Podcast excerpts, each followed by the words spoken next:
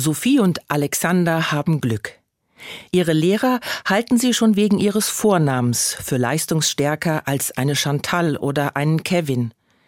Mehr denn je beeinflusst der Vorname mein Leben. Sag mir, wie du heißt, und ich sage dir, wer du bist und was du kannst. Vornamen drücken aus, was eine Familie ihrem Kind wünscht. Sophie bedeutet die Weise, Kluge. Alexander ist der Tapfere.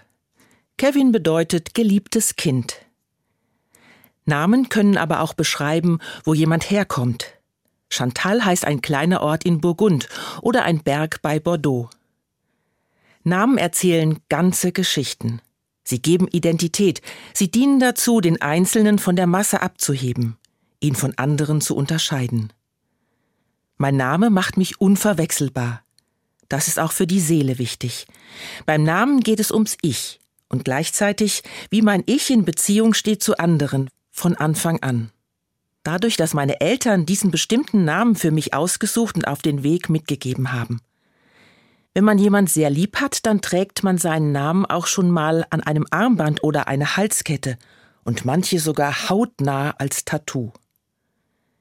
In der Bibel sagt Gott, Fürchte dich nicht, ich habe dich bei deinem Namen gerufen, du bist mein. Diese Zusage Gottes steht über meinem ganzen Leben, vom Anfang bis zum Ende.